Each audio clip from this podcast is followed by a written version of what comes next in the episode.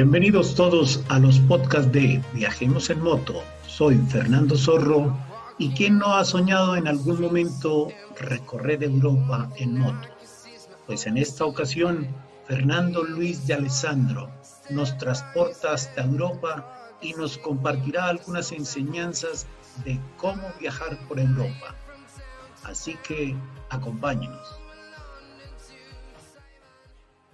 Buen día, buena tarde, buena noche, como siempre, desde donde nos encontremos. Nuevamente tenemos a una, un gran amigo, una gran persona que viene desde Argentina a contarnos una gran experiencia vivida en Europa. Fernando, un placer saludarle nuevamente en los micrófonos de Viajemos en Moto. ¿Qué tal? Muy buenos días, muy buenas tardes, muy buenas noches, donde quiera que nos encuentre este, este podcast. Y un gusto de contarles experiencias, viajes que, por ahí iluminan la fantasía de otro hermano que quiera empezar su viaje, ¿no? Realmente eso es lo que venimos a, vivir aquí en Viajemos en Moto, en disfrutar de, pero también que nos sirve como experiencia a, quienes de una u otra manera queremos hacerlo. ¿Le parece? Claro que sí, claro que sí, claro que sí. En este caso, eh, para este episodio, nuestro episodio ya número 40 y algo. Ah, Entonces, eh, queremos nuevamente retomar el tema Europa porque es un tema que me han venido los oyentes preguntando mucho. Hablemos más de cómo vamos a Europa a montar en moto, cómo vamos a viajar en moto por Europa, qué podemos hacer en Europa y también cuál es la posibilidad que tenemos nosotros como latinos de, la parte eh, de América norte y sur, pasar al otro lado y decir, tengo la posibilidad de hacerlo.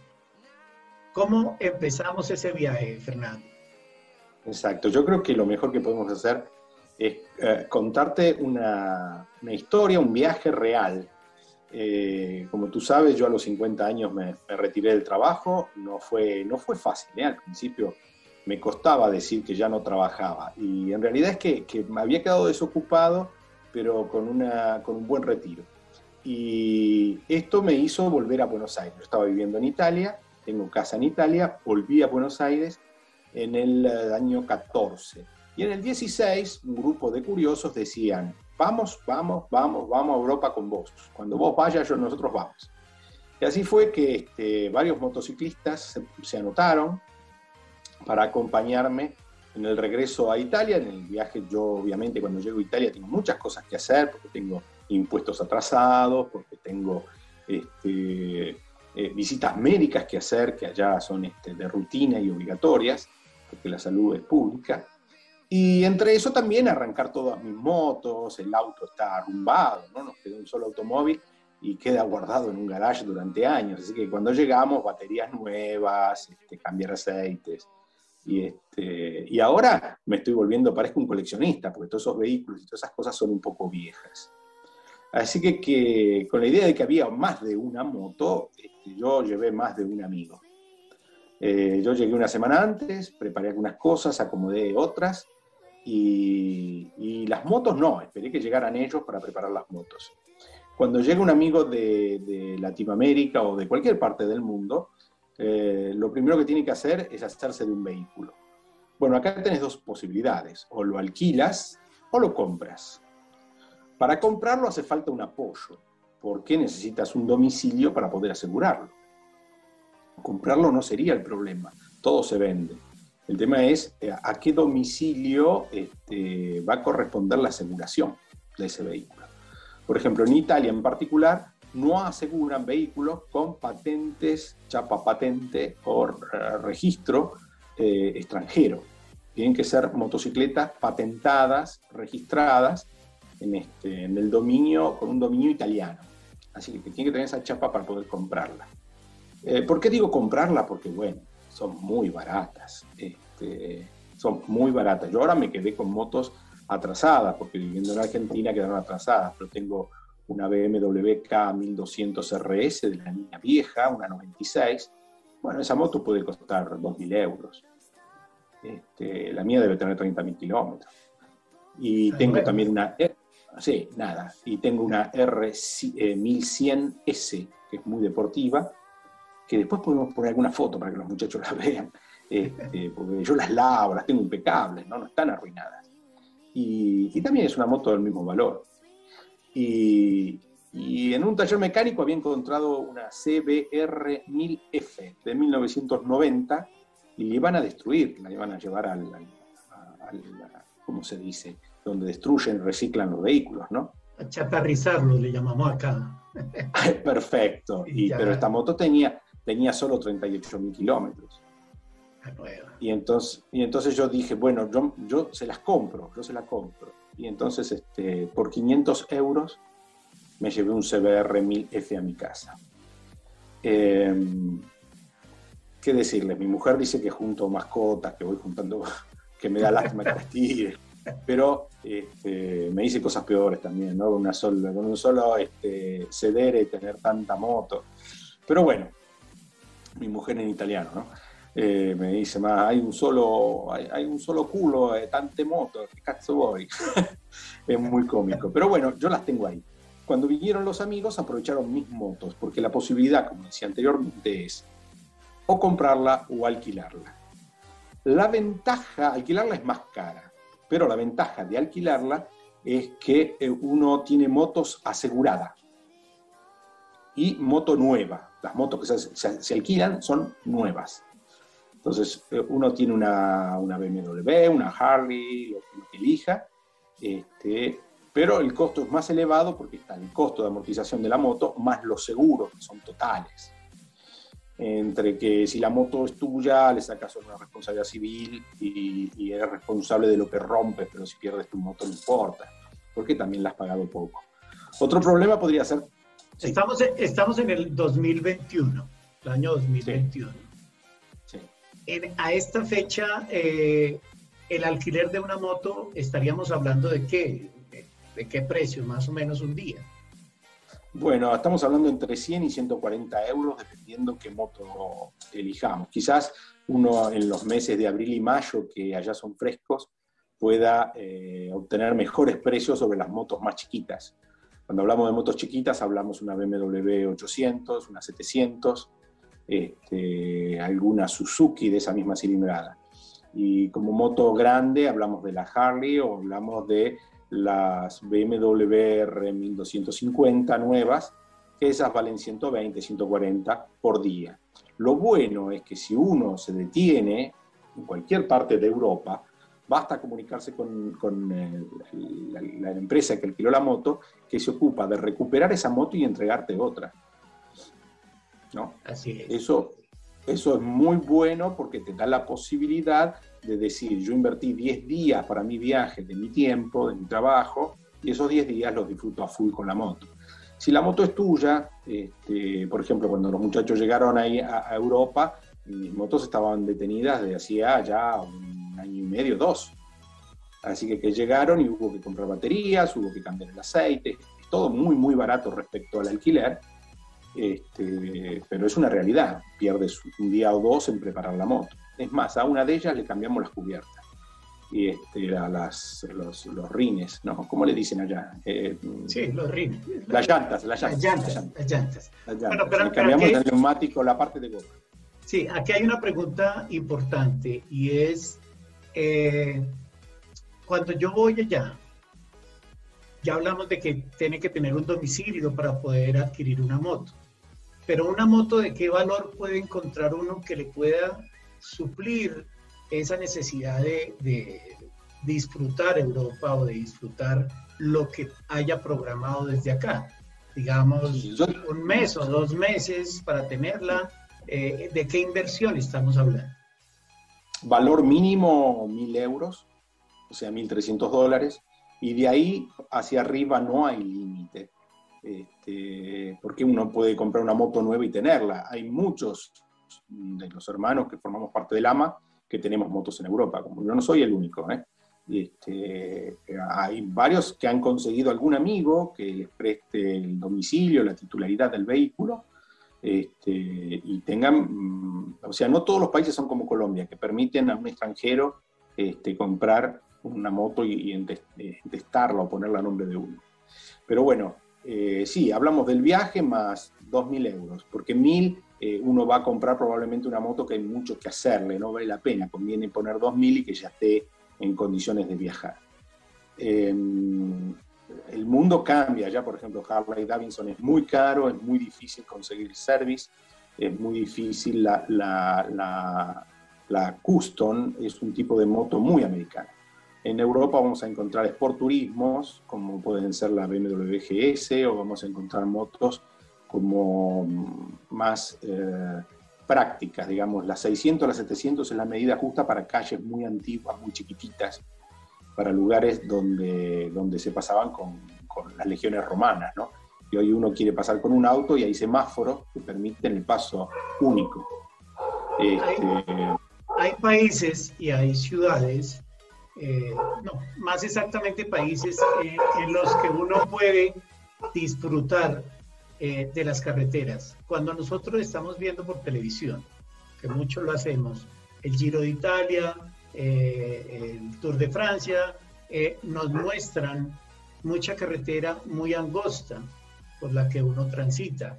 Es espectacular, los paisajes son muy espectaculares, verdes que encuentra uno por todo lado y que realmente uno quisiera disfrutar. Eh, ese pedacito y ese disfrutar las carreteras. Pero como hablamos de las motos, entonces buscamos la forma de tener esa moto ideal, esa moto ideal para el tipo de carretera que tenemos. Eh, sabemos entonces y vemos también que el tipo Touring es como el ideal eh, para esa zona, ¿no? Sí, sí.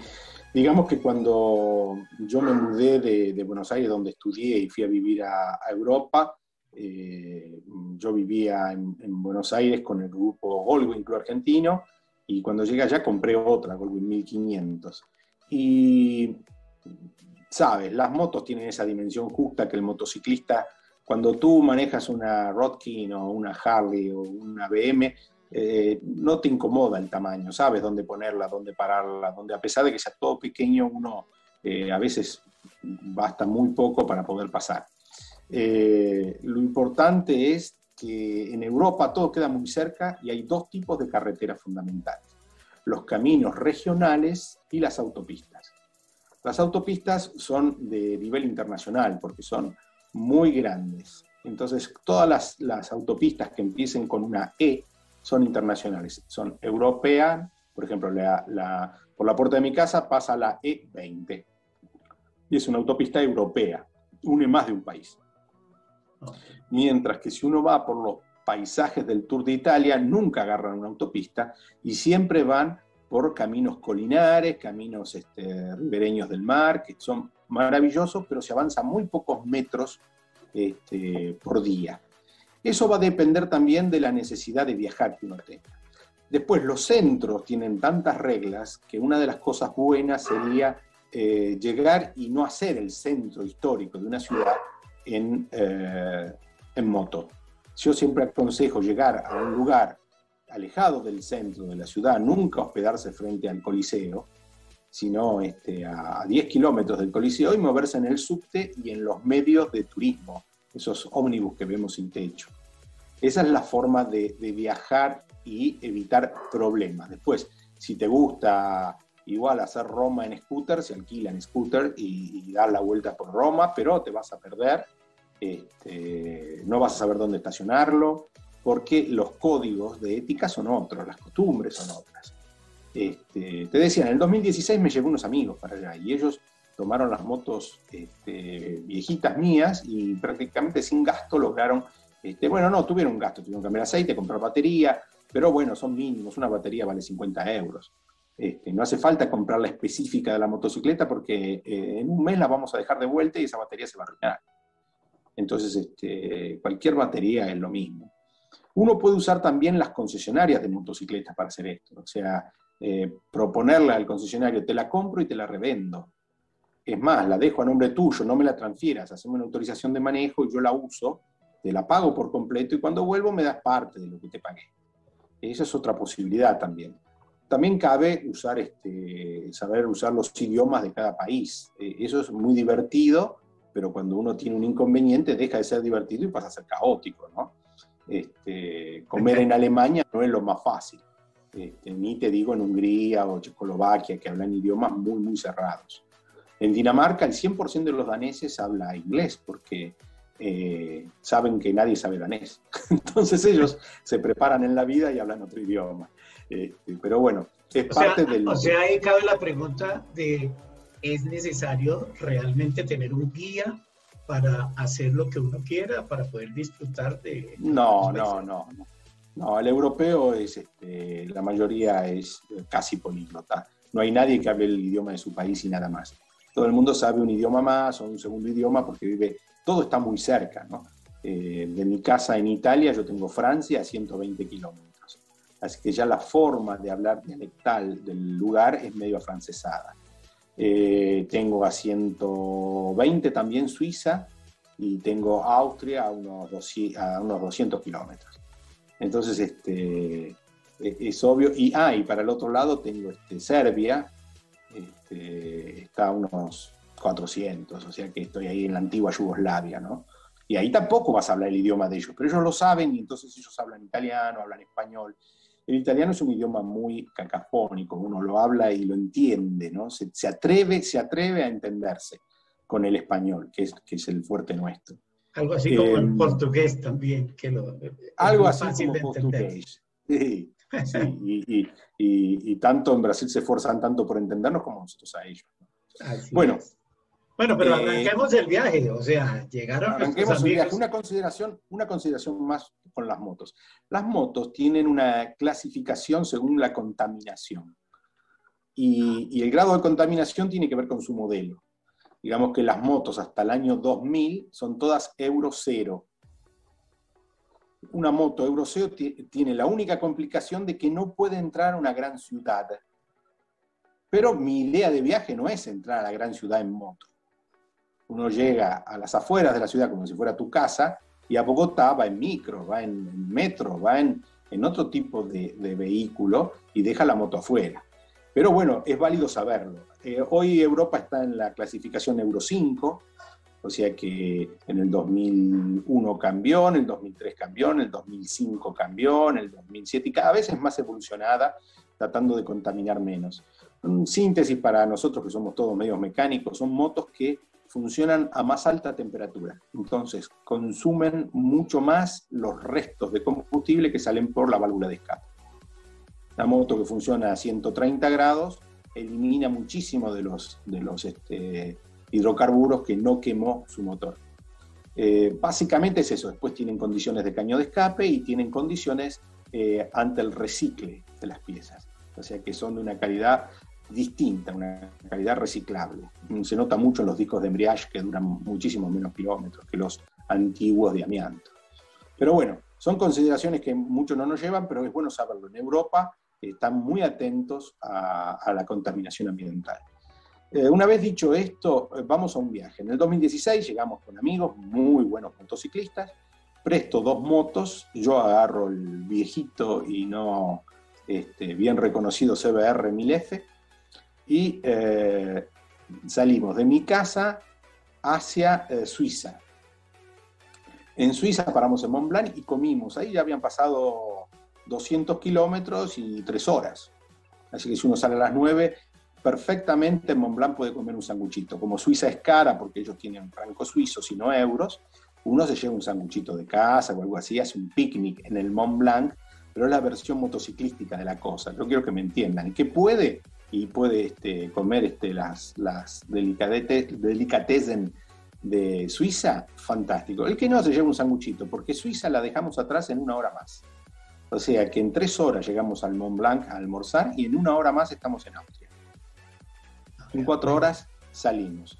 Austria apenas la tocamos porque hay una frontera, triple frontera entre Alemania, Austria y Suiza, donde hay una avenida circunvalatoria de las, de las ciudades y, es muy lindo circularla porque habla la gente, bueno, ahí la gente habla todos los idiomas, es, es muy, muy simpático. En Suiza se habla francés, italiano, alemán y cantonés suizo que es un alemán muy deformado que los alemanes no entienden y los suizos cuando le hablas en alemán correcto tampoco lo entienden. Así que, es bastante cerradito, pero es un alemán antiguo. Em, llegamos a, Alemania y ahí en esa frontera entramos a una cosa que a nosotros no hay motociclista que no le va a gustar, porque está la, la Superbahn. La Superbahn es la autopista alemana que no tiene límite de velocidad, porque eh, los alemanes son tan ordenados que no hay que darles límite de velocidad. Entonces, este, uno puede viajar a la velocidad que sea capaz de controlar el vehículo. Eh, es muy lindo para la moto, sobre todo si uno alquiló, no sé, un K1600 si querés ver los 176 caballos si están o no están. Ahí puedes acelerar, hay un orden, una prolijidad este, extraordinaria. Bueno, en ese viaje habíamos parado a mitad de camino, encontramos un museo del Rolls Royce, parece que unos Rolls Royce que se fabricaron este, en Alemania durante la década del 30. Entramos ahí, miramos el museo, estuvimos un rato, otra vez comimos algunas porquerías y seguimos hasta Múnich, a Múnich. En Múnich este, los alemanes dicen Mungen y significa este, monje. ¿eh? En castellano, este, Múnich significa monje. Y es una ciudad muy, muy ordenada, sobre todo para los latinos. Encontramos que tiene este, la Marienplatz para ir a mirar y divertirse. Eh, en esa oportunidad recuerdo que pusimos las motos directamente en el centro y después nos dijeron que no podíamos ponerlas ahí. Nosotros ah, no sabíamos, no pasó nada, porque toda la gente es muy ordenada, muy prolija, y el no saberlo o el no entender el idioma es parte de las cosas que pueden pasar. Entonces no es que te multan porque no sabías. Te educan, te enseñan y te trasladan este, la inquietud de que no vuelvas a entrar con la moto ahí. En el hay, como, esa prevención de parte de las autoridades. Sí, es un extranjero, es una persona que viene y se le pasa la primera y la segunda ya no puede. Eh, nosotros estacionamos en una plaza donde no vimos que eran todos peatones y que no había otras motos. Pero dijimos, ante la duda de no saber dónde dejarla, íbamos con equipaje. Eh, bueno, la dejamos acá, no encontramos un, un, parking. Y entonces las dejamos ahí. Cuando volvimos había un policía al lado de las motos y el hombre nos explicó que las estaba cuidando, porque no tenían que estar ahí. Este, y nosotros le dijimos, bueno, no sabíamos que no tenían que estar acá. ¿Dónde deberían estar? Dice, bueno, en realidad por la clase euro que son, no tendrían ni que entrar al centro de Múnich, pero ustedes no tenían cómo saberlo. Lo que les pido es que la saquen de, la plaza y la estacionen a cinco cuadras, hay un parking así, así, así, gratis. Así que fuimos y ah, estacionamos ahí en eh, una plaza que se llama Olympic Park. Y este, el Olympic Park es famoso porque tiene una torre que tiene 300 metros de altura, para lo que es Europa es altísimo. Y, enfrente está el, edificio de BMW, eh, donde hay un museo con motos y, autos y vehículos. Y es, parte del paseo en Múnich. Si uno va a Múnich, tiene que ver el Museo de la Historia Tecnológica, este, donde tiene hasta un submarino abierto en dos, completo adentro, es espectacular. Lo cortaron y el 50% del submarino está abierto para que uno lo mire este, desde afuera. Eh, después, el Museo de la Tecnología es espectacular, tienen aviones del primero, tienen, bueno, increíble lo, que han juntado ahí, es enorme, lleva mucho tiempo verlo, pero bueno, depende también qué tipo de viaje haga uno, ¿no? Si va con la esposa, tiene que compensar, porque por ahí el Museo de la Tecnología no es lo que más le interesa. Este, el Olympic Park es un lindo parque y enfrente está la, la BMW.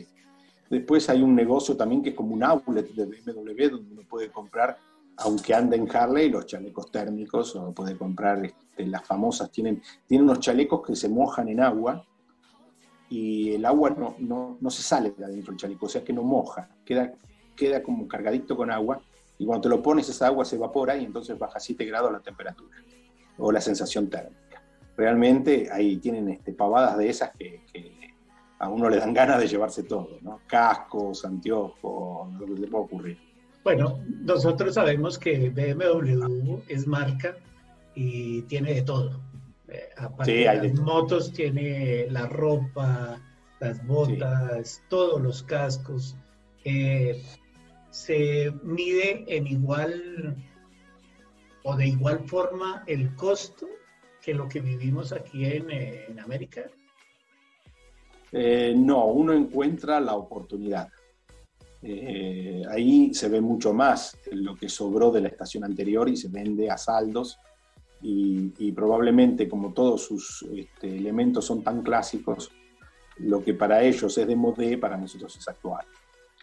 Eh, no, no, siempre es interesante. Yo no hay viaje que no vaya a BMW y, tienen como, unos, este, como unas cajas, como los supermarkets, donde dice oferta, todo por 50 euros. Y ahí adentro hay casco, visera, lentes, este, y nada, uno revuelve, ¿no? Trajes de lluvia. Recuerdo que había unos trajes de lluvia que eran como 4 XL y yo me lo quería llevar a toda costa y mi mujer me decía, pero vos crees que yo después lo modifique. Me decía, no, lo uso así, pero no, me decía, vas a flamear como una bandeja. Este, pero bueno, costaban 20 euros, algo así, pantalón y campera.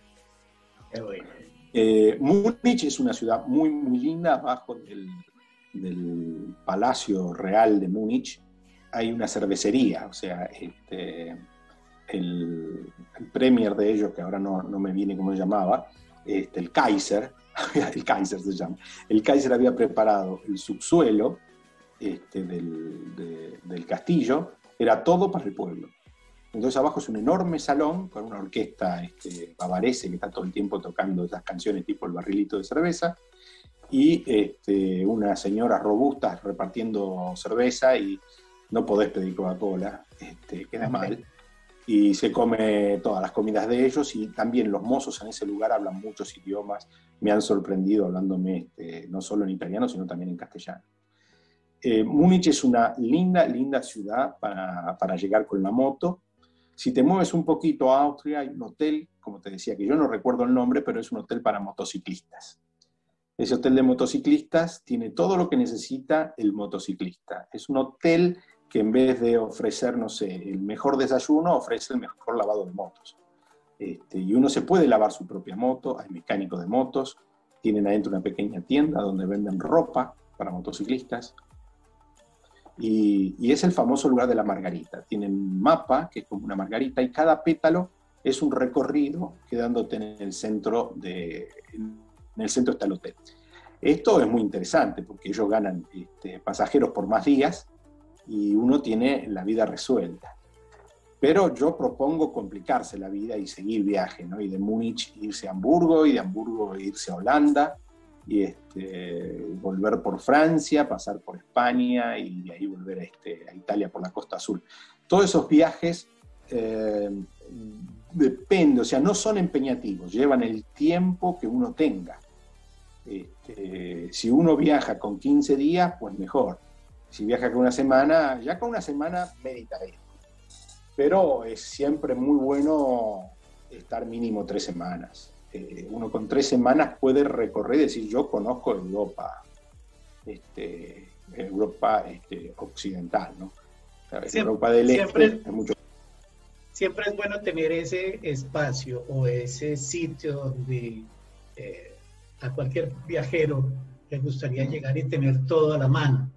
Claro, a nosotros nos gusta la incomodidad, nos gusta eh, meternos donde no nos llaman, pero sí debe haber para todo y debe existir en los países de América también sitios como estos, guías como estos. ¿Y por qué no trabajar de pronto en ese tema, en que eh, tiene que haber eh, personas que se dediquen a, a, llenar esas necesidades de las personas, de los extranjeros? Así como nosotros nos gustaría ir a Europa y viajar y disfrutar eh, con un guía que lo lleve a uno por esos sitios, para no perderse y poder aprovechar todo ese tiempo. Yo creo que aquí en América también debemos tener eso y seguramente lo vamos a tener en poco tiempo y vamos a disfrutar de eso, de que los europeos vengan también acá, eh, que los, eh, no sé, la gente de Estados Unidos, de Puerto Rico, de Argentina, que vengan aquí a Colombia o que vayan a Argentina y, y tener esa posibilidad de, de disfrutar las carreteras de sitios sepan entender que siempre hay una, hermandad más allá del AMA entre los motociclistas. O sea, no solo tenemos Lama en Alemania y, en España, sino que eh, hay una hermandad. Yo conozco muchos motociclistas italianos que con gusto se subirían a la moto y irían a dar una vuelta para mostrar su región a cualquiera que viaje. Así que, que quedó como referente, ¿no? Eh, si alguien va, este, tenemos amigos realmente que son muy, muy fanáticos de la moto y que si llega alguien de afuera son capaces de tomarse vacaciones para acompañarlo y dar una vuelta en moto. Eh, nada, hay que informarse. Eh, sigamos hablando de los gastos. Hablamos cuánto vale tener una moto, hablamos cuánto vale combustible. El combustible vale en torno a un euro y medio, son casi dos dólares. Es bastante costoso comparado con el galón de Estados Unidos, este, se vende por litro. Por eso tal vez este, una moto 600, 800 sea la ideal para gastar menos en combustibles. Después tenemos el tema de los almuerzos. Eh, en Europa existe el almuerzo por 10 dólares, o sea, 10 euros, es 13 dólares. Eh, muchos, muchos lugares este, eh, dicen este, almuerzo de trabajo, almuerzo de oficina, este, en italiano pranzo del mezzogiorno, y hay un cartel y tiene el precio. Si uno se aviene al menú fijo que ellos sirven, hay países donde esto es más universal, y no sé, en España un menú este, del mediodía seguramente va a ser una tortilla, un pedazo de carne, una ensalada y un dulce. Este, y incluye la bebida también. Mientras que si estamos en Alemania, por ahí nos va a llamar más la atención porque nos van a traer este, no sé, un cotequino, que es, que, es el codo del, del cerdo hecho, eh, por ahí no todos lo comemos, ¿no? Pero bueno, casi en todos lados por 10 eh, eh, euros se come y, el valor de un, de un, menú también de comidas rápidas, McDonald's y todos, todos los demás, este, también eh, ronda ese valor. A la noche es mucho mejor tratar de comprar, comprar en un negocio algo y, cenar lo que uno quiera. Eh, desde ya, yo siempre digo que, una cena de verdad es un pollo de piedra, ¿no? No es caro y, es sano y uno come en el hotel pero bueno, quien, quien guste estar en Europa y salir a pasear, una cena puede costar hasta 50 euros por persona, si es que vamos a un lugar este, muy, muy subido de tono, 20, 25 un lugar normal bebiendo vino. Este, todas esas cosas cambian mucho, el vino, el postre son cosas que cambian mucho nuestro presupuesto. Si vamos solos en moto es todo mucho más económico. Eh, yo si viajo solo hay muchas necesidades de mi esposa que no, las tengo. Eh, yo como cualquier cosa, me, arreglo, el menú del día siempre está bien. Si es algo que nunca comí, lo pruebo. me pasó en Rusia de comer muchas cosas que nunca había comido. Este, y que todavía hoy no sé qué son. bueno, pero las comió, que era lo importante, poder disfrutar de Bueno, esa, esa es una idea de, de valores. Eh, los juegos de neumáticos para la motocicleta valen entre 200 y 300 euros. Así que, si uno compra una motocicleta y quisiera ponerle cubiertas nuevas, no es oneroso, no es tan caro, no es una cosa que, eh, al menos yo estoy muy acostumbrado acá en Argentina, todo es muy caro porque tiene unos este, costos de impositivos y de aduanas y de muy altos. Entonces todo vale tres veces de lo que vale en origen. En Europa eso no pasa, como que las aduanas están muy relajadas de hecho, entre los países no hay fronteras. O sea, uno pasa de un país a otro sin tener que hacer ningún tipo de documento. Un, este, un colombiano que va de España a Italia pasa por Francia sin presentar ninguna, ninguna documentación. No necesitan, los pasos están abiertos. Es como pasar de una ciudad a otra, no de un país a otro. De hecho, a veces pasas y te das cuenta solo porque te hablan distinto. Este, pero la moneda también está muy unificada porque el euro sirve casi en toda Europa. Tenemos que sacar a Suiza y creo que nadie más. Creo que Suiza es el único que ahora no forma parte. Pero bueno, por eso me llevaba los sándwiches, para no comprar francos ¿no? Este, y seguir viaje. Em, las distancias son eh, muy relativas. Si uno hace mil, mil kilómetros, que nosotros es una distancia eh, que con la moto lo hemos hecho muchas veces, la hacemos a un, día, dos, este, uno llega, por ejemplo, de Italia a España. Los países tienen 1.000, 1.500 kilómetros este, en su totalidad. O sea, si uno hace más de 1.000 kilómetros, está en otro país. Bueno, aquí, aquí cabe otra pregunta y es, por las distancias, pues obviamente necesita uno tener un hospedaje. Ese tipo de hospedajes eh, que uno utiliza como motociclista, eh, eh, más o menos en cuánto fluctúa? Bueno, tenemos hoteles de, ruta, que son esos de, carretera, donde uno se detiene a dormir y pueden costar entre 30 y 50 euros por día. Después, si no, este, están los bed and breakfast, este, que eh, son más económicos, pero eh, son menos prácticos también. uno cuando viaja, yo muchas veces digo que, como, como este, una hamburguesa porque sé cuánto tardo, sé cuánto cuesta y sé que me van a dar de comer. ¿no?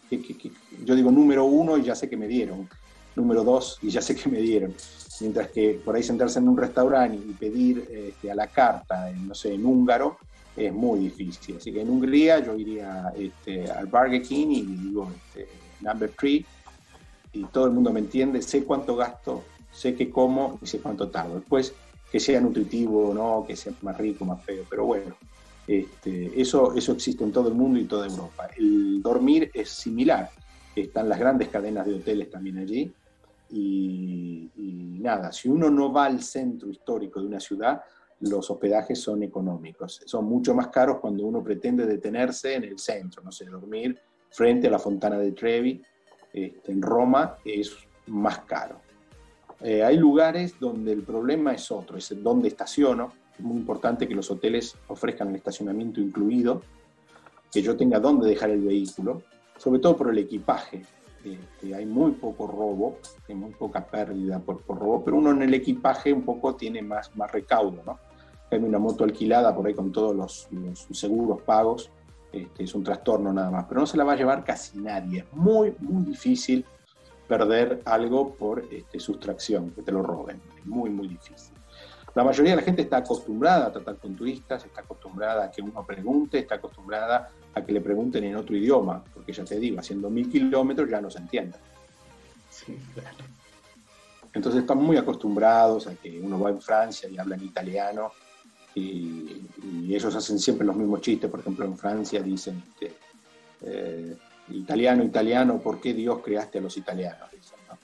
como, como lamentándose italiano, italiano, eh, un señor, no sé, algo así. Yo no, no sé francés, pero este, todos me decían lo mismo, ¿no? Perdón, señor, para llegar a tal lado, uh, italiano, italiano.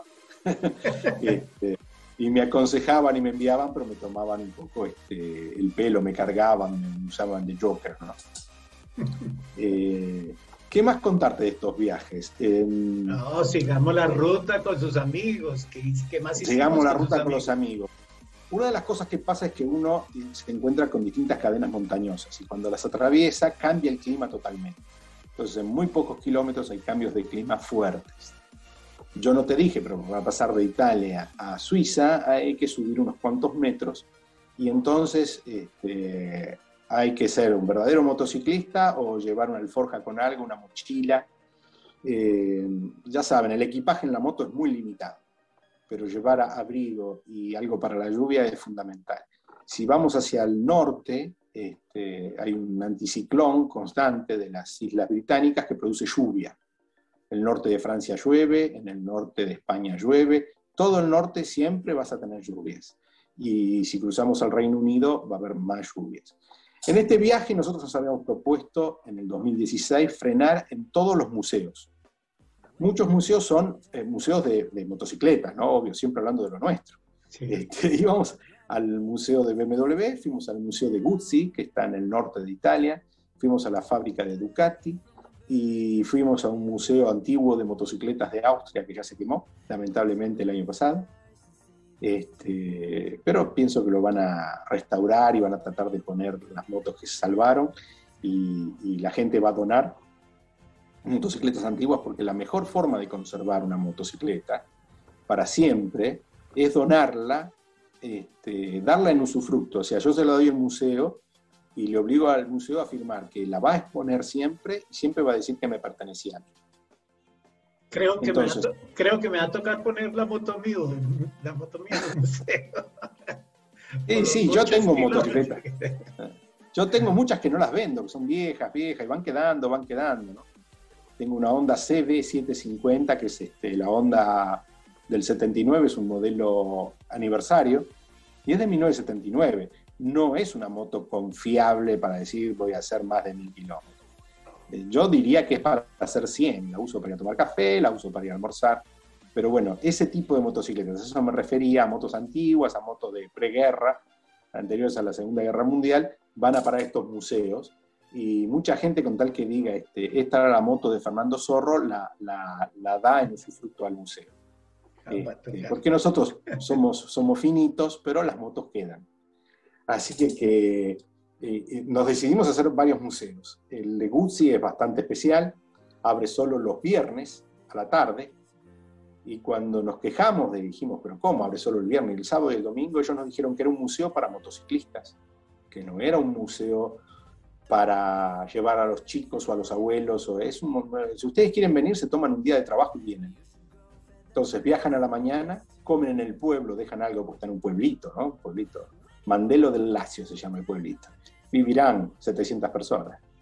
Y, ahí está la fábrica Entonces comíamos, eh, según el, director del museo nos dijo, ustedes comen acá en el pueblo y dejan algo, porque la entrada al museo es gratis y hasta las 18, de las 14 a las 18, uno puede andar por el museo libremente, caminar, mirar. Este, no dejan tanto tocar porque se ve que, hacían lío los motociclistas. Hay libros para escribir y dejar recuerdos. Estuve en este museo con este, Fernando Zorro, gran amigo del AMA, y bueno, dentro de 10 años cuando vamos nos buscamos. Y buscándonos es muy cómico porque hay cosas escritas en todos los idiomas y tienen motocicletas desde el año 29 en adelante miles, ¿eh? miles. Este, ese es uno de los museos que tocamos. También tocamos el del Rolls Royce, que lo comenté anteriormente, el de la tecnología, el del BMW. Y el viaje prácticamente eh, termina cuando se termina el tiempo, porque Europa es ávida de todo. Eh, eh, ¿Cómo explicarte? si uno está en el norte de Alemania, por ejemplo, y va a una casa de moto, tiene que comprar las ofertas de verano, porque como siempre hace frío, ellos tienen cosas de verano que a nosotros nos sirven en nuestros países a muy bajo precio. Este, y lo mismo uno puede hacer al revés si está en el sur de España, ¿no?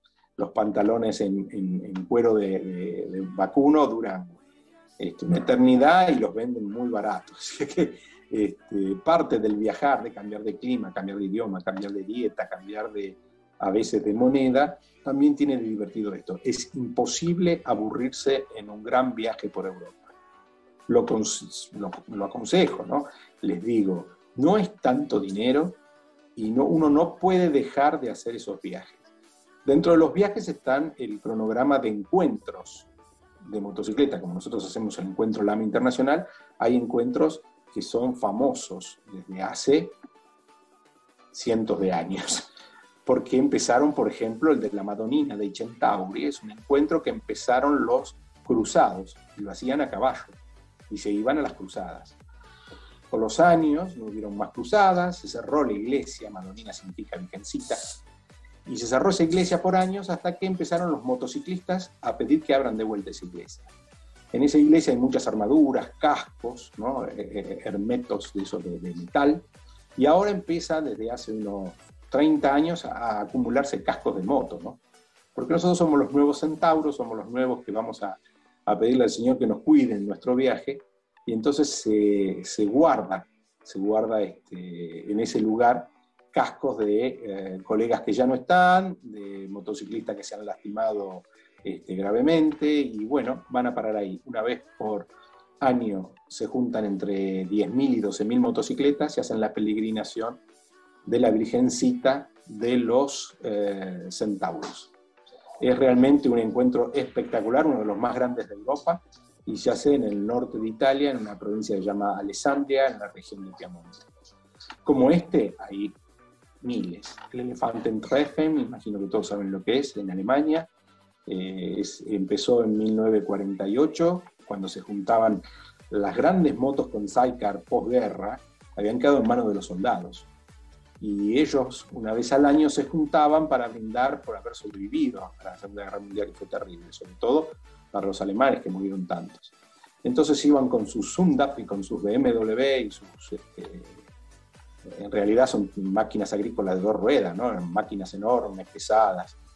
Y en Europa, en la semana de, de Navidad no se trabaja porque hace mucho frío, entonces ellos aprovechan este, este, tiempo para hacer el Elefanten-Treffen, el encuentro de los elefantes. En ese encuentro uno puede encontrar unas 5.000 motos y es este, muy lindo ver cómo se le ingenian para no caerse, porque está todo nevado, se hace el encuentro bajo nieve. y se acampa bajo nieve. Y después si podemos poner una foto en vídeo de cuando yo estuve, este, hacía mucho frío de verdad, pero bueno, la adrenalina, la moto, la alegría de estar ahí, ¿no? de haber llegado al Elefanten fue fantástico para mí. Oh, Seguido. Hay muchos sitios, hay muchos sitios y en muchos países también se conocen de grandes eventos, seguramente no en la magnitud que se hacen en Europa, pero sí hemos visto, por ejemplo, en Venezuela, lo que llaman la bendición de las motos, y es un evento gigantesco. Lo organiza Lama, pero accede todo el mundo, y digamos que eso se está buscando, que finalmente seamos uno solo, eh, en, todo el, mundo, realmente. Pero, pero lo importante aquí es eh, llegar a ese punto, al punto en que sabemos cuáles son los eventos eh, que llenan la cantidad de sitios y que puede superar un límite de personas que participan. Eso es espectacular y ojalá lo podamos hacer algún día. Sí, hay otros encuentros como por ejemplo pingüinos en España o después hay eh, calendarios de encuentros como pueden ser los de Lama, por ejemplo, está la Federación este, Europea del Goldwing. Ellos tienen un calendario, así que, directamente uno eh, llega a sus vacaciones mirando el calendario, va a saber dónde, en qué país se juntan. También son encuentros de miles, ¿no? 5.000, 6.000, este, los más grandes, 1.000, 1.200 los más chiquitos. Este, son encuentros lindos para verlos porque se respira moto, se come moto, se habla moto, eh, uno sale de ahí realmente que si tenés ganas de moto, ya está. Bueno, ya empezamos nosotros aquí en Sudamérica, como se ha hecho eh, con la organización Lama, eh, pero ya empezamos en Sudamérica con nuestros eventos suramericanos. Y hay mucha motivación de parte de la gente para llegar a esos sitios. Pues la pandemia nos ha frenado un poco, pero eh, digamos, los destinos que se ofrecen son destinos eh, para hacer mototurismo y para encontrarse uno con esos hermanos y, que van a poder acceder de todos los eh, clubes y de todas las formas de, viajar en moto para llegar a esos eventos y que obviamente Lama está en cabeza de, de este tema, ¿no? Sí, sin lugar a dudas, yo con Lama he viajado muchísimo. Este, tengo grandes amigos de la motocicleta en el mundo, pero Lama organiza y fraterniza en una forma que es única. Eso es muy, muy lindo. Este, yo tengo el viaje del 2018, que fuimos, este, nos encontramos, estuvimos juntos este, en Tampa y, y después en Orlando. Y lo tengo como un recuerdo y claro, para todo motociclista llegar creo que Sturgis y Daytona son dos encuentros que, uno quiere hacer en la vida, ¿no?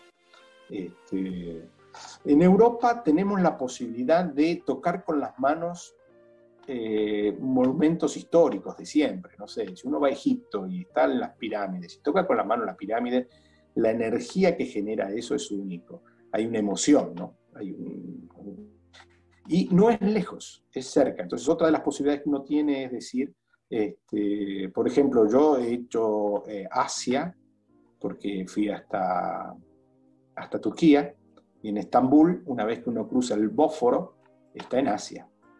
Así que yo para decir que toqué el continente asiático, fui con mi moto hasta ahí y pasé al otro lado, que no es tan lejos. Bueno, ese es, uno de, ese es uno de los retos de nuestro presidente internacional, eh, claro. Estambul, y bueno, cantidad de sitios. Y tuvimos la oportunidad, como dices, de llegar hasta Egipto y tocar esa pirámide y decir, venga, estoy en las pirámides de Egipto. Y, y es una energía fabulosa la que se siente y que se disfruta. Eh, ¿Cuándo volver? Mm, bueno, hay muchos sitios donde ir y si repetimos mucho el mismo sitio, no, no creo que nos gusta a los motociclistas. Siempre buscamos algo nuevo para ver. Por eso el tema de los eventos en Lama tratamos de que sean en diferentes países para conocer mucho más de las culturas y de la gente que, que pertenece y que participa en esta comunidad. Sí, yo diría que el viaje a Europa, para, concluir de alguna manera, redondear, es como, como el viaje de los estados de Estados Unidos, este, pero e, es un país continente, ¿no? O sea, Europa es un continente que los países son tan pequeños que uno, eh, como si fuera un viaje por un coast to coast de América, logra realmente eh, conocer, tocar y vivir culturas muy, muy distintas. No es tan complicado ni es tampoco económicamente tan eh, empeñativo. Uno a veces está muy asustado de, los costos y, uno vive trabajando y, se hace difícil el día a día, pero hay que imaginar estos encuentros con la ayuda de, de suerte, ahorro y ganas de hacerlo, se puede hacer se puede hacer. No, no hay que pensar que es un imposible. Después hay grandes viajes europeos que quien tenga capacidad de desafío, tiempo para viajar, que ya se ha retirado de su trabajo, pero bueno, la ruta de los huesos este, por Rusia, este, el, camino, el camino de la seda que sale desde Venecia y llega a China. Esos caminos que hemos visto en miles de películas existen y en motos son maravillosos. Y ahí no hay que embarcar ni nada, uno sube a su moto y va, país tras país, país tras país, es muy fácil. La comunidad europea es mucho más fácil porque uno no requiere documentación para moverse en ella, ¿no? O sea, no hace falta hacer aduanas, no hace falta este, hacer migraciones. Mientras que cuando salimos de la comunidad europea empieza la necesidad de que cada país que atravesamos necesitamos algunos permisos y algunos este, requerimientos eh, también de salud, sobre todo ahora, ¿no? Con el COVID. Pero bueno, no es imposible. Yo insisto en que alguien que viaja a España tiene que ir eh, a Gibraltar y tiene que cruzar a Marruecos. Entonces decir, yo anduve en África con la moto. Este, es una sensación enorme el decir, piensa, yo tengo continente americano, europeo, asiático y africano. Me falta Oceanía. Pero no soy un globetrotter, pero eh, he andado. Este, me he dado el gusto cuando, uno ha, cuando uno ha andado, pues definitivamente eso como que llama. Una cosa llama a la otra y quiere, quiere siempre más. Es lo que nos pasa a nosotros los motociclistas, que tenemos una expectativa y esa expectativa se nos acaba cuando llegó al destino. Venga, quiero algo más. Entonces, esto se va creciendo y creciendo y creciendo cada día. Yo digo que el sueño puede empezar desde, desde tu residencia en América Latina mirando en www.moto.it. IT, ahí es un portal de motocicletas donde opinan sobre las motos y también hay una gran lista de motos en venta. Entonces, www.moto.it. Esta es una dirección que le da a uno la idea de qué vale la moto que uno soñó. Porque probablemente uno dice, yo quisiera ir a tocar este, Marruecos y quiero ir en un África Twin de las viejas. Bueno, eh, se consiguen en buen estado aún y a muy buen precio. A muy buen precio. Este, yo tiro una fantasía que es mía, ¿no? Eh, y tiene más que ver que no la he hecho porque mido un metro setenta que otra cosa, porque en el África Twin no llego al piso. Pero bueno, tema aparte. Eh, hay mucho para ver. Moto.it es uno de los portales más lindos para ver cuánto vale una motocicleta en Europa y dice de qué año es, qué detalles tiene, están las fotos. Y uno puede darse una idea, no solo quedarse con lo que dice Fernandito, ¿no? Sí, no. que con 2.000 compramos una moto. no, y cada día uno experimenta más, uno dice, eh, ¿será que lo puedo hacer? ¿Será que no lo puedo claro hacer? Que sí.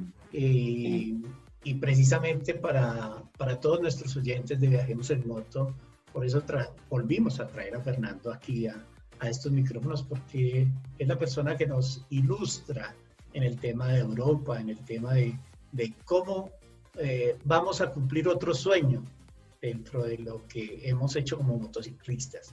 Y seguramente lo vamos a hacer. Fernandito, pues, eh, ¿qué enseñanza o qué le vamos a dejar o qué mensaje le vamos a dejar nuevamente a nuestros oyentes de Viajemos en Moto para que eh, se motiven y vamos a ir a Europa? No me canso de repetirlo, no es caro, no es caro. Hay distintos tipos de viajes con muchos tipos de economías. Se puede ir con muy poco dinero. Eh, se puede comprar una moto este, aún de origen este, oriental. Total, hay mecánico cada 10 kilómetros porque está súper poblado. Entonces uno no, se va a quedar en una ruta o en una carretera abandonado, tirado.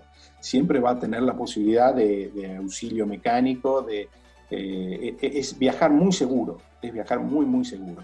Entonces uno puede comprar una moto con muy poco, este, puede rebuscárselas para comer, es, yo diría, cada país tiene su economía, pero yo diría que comprando en un supermercado uno gasta casi menos que en Estados Unidos. Y nada, Europa los está esperando. Este, no, dejen, no dejen pasar la oportunidad porque realmente este, es algo de, disfrutar, de conocer, de, hacer Europa en moto, es un sueño, un sueño que se comparte con encuentros, con museos, con amigos, con distintas cosas. Según el país en el que uno aterriza, sería importante leer qué posibilidades hay de comprar la motocicleta o de alquilarla o de ver cómo hacen. Pero eh, no es difícil tampoco esto. Este, yo sé, por ejemplo, que en Andorra, que es un principado que está entre Francia y España, en, los Pirineos, es muy fácil comprar una motocicleta, porque como el que no es, este, hay muy poca gente que es andorrense, la mayoría son españoles o franceses. Entonces te permiten comprar la motocicleta aún con el domicilio del hotel. Este, y hay cuatro o cinco concesionarias grandes porque es la puerta de entrada de, muchos. Otro lugar es Hamburgo, en Alemania, otro lugar es este, Barcelona, en España, eh, otro lugar es Roma, en Italia. Son lugares donde uno puede conseguir motocicletas muy baratas, muy económicas, muy seguras, ¿no? No sé, yo, eh, nuestro hermano Hernán Dotti este, viaja en una Guzzi Le Mans 1000 y yo le pregunté por qué, y él me decía, ¿y por qué esta tiene platino? Si me la sé arreglar yo, la mecánica es muy simple. Es una moto que la puedo cargar y no se rompe porque tiene un cuadro muy, fuerte, muy robusto. Y es bicilíndrica, o sea que tiene dos cilindros, dos problemas nada más. y me hacía reír, pero él viaja, él viaja con su Guzzi Le Mans por Europa. Y es una moto que no tiene ningún valor, no vale absolutamente nada porque es 92, 91, algo así. Es una moto son, Son máquinas que lo llevan a uno a donde sea. A donde sea, pero él, se sube a esa Guzzi y, y vos le ves la sonrisa de cómo viaja. Este, no pierdan la oportunidad de hacerlo. Tengo otro amigo, compró un Pan European 1100 en España y lo tiene guardado en una concesionaria. Entonces, este, el señor de la concesionaria no le cobra por ponérsela, le cobra el service por ponérsela en orden cuando él inicia un viaje. Entonces él llega y el concesionario le dice, bueno, la tengo que poner en marcha, le hice un poquito de carburación, le cargué la batería. Yo creo que no la abandona nunca, la tiene siempre en marcha. Pero bueno, por cobrarle el service del año, le guarda la moto todo el año. Y también gastó 2.300 euros, creo, para comprarla. Esta es una moto que viene con valijas de serie y es una moto que viene para cargarla, uno le puede poner 300 kilos que la moto no sufre. Bueno, pero ya vieron todos ustedes, nuestros amigos, nuestros oyentes de Viajemos en Moto, que es muy fácil viajar por Europa, es motivante todo lo que habla Fernando y seguramente muchos vamos a llegar a, disfrutar de todos estos beneficios y todas estas eh, noticias que nos llegan inmediatas de, parte de Fernando y seguramente vamos a tener mucha más gente también aquí en Viajemos en Moto para que nos ilustren todavía más, porque a nosotros los motociclistas nos gusta preguntar y volvemos a preguntar y repetimos la pregunta para ver si fue que nos quedó claro.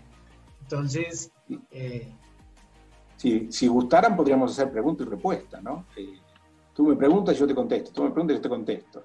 Por ejemplo, una de las cosas que sucede es que no hay mecánicos genéricos allá el sistema de concesionarias está muy bien este, organizado. Entonces, si uno tiene una Honda y va a BMW, eh, no lo atienden, le dicen, pero no ve que en el tanque dice Honda. El de Honda es mi vecino, está allá a 10 cuadras. Entonces, es bueno comprar motocicletas que tengan mucho service, que haya muchos mecánicos por todos lados, porque eh, si uno compra una Suzuki es más difícil. Este, obviamente las motos europeas están más incorporadas, eh, BMW es un clásico. Yo diría que si uno compra, no sé, una R850R de los años 90, es una moto que no se queda jamás, que funciona siempre, que es muy barata y muy fácil de que el service lo hagan en todos lados. es un ejemplo, hay otro amigo Horacio que también compró una de esas y la tiene en el concesionario de Casale Monferrato. Así que, yo voy tirando ideas, pero hace falta el feedback, hagan preguntas y con gusto contesto. Y si alguien necesita ayuda porque está programando su viaje, a disposición. Claro, pueden escribirnos también a Viajemos en Moto y trasladamos todas estas preguntas a Fernando para que nos ayude a contestarlas. Mil y mil gracias, Fernando, nuevamente eh, por estar aquí en este espacio y por haber disfrutado de una charla amena, un buen rato y que seguramente seguiremos eh, trabajando para motivar a más motociclistas. Así es, un placer como siempre verte, conversar contigo y espero que todos los hermanos entiendan que la idea es tratar de em, quitarles este, algún tipo de, de, requemor que puedan tener respecto a un viaje por Europa. No es difícil, no es tan caro eh, y no se requiere tampoco tantísimo tiempo. No se pierdan la oportunidad, Europa los está esperando. Y a todos ustedes, nos vemos dentro de ocho días con una nueva historia de Viajemos en Moto. Por hoy no fue más.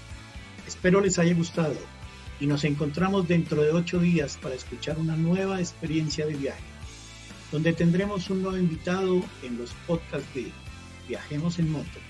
No olviden escucharnos en Anchor, Spotify, Google Podcasts, Apple Podcasts, seguirnos y suscribirse en nuestras redes sociales, YouTube y Facebook como Viajemos en Moto y en Instagram como Viajemos en Moto. Próxima.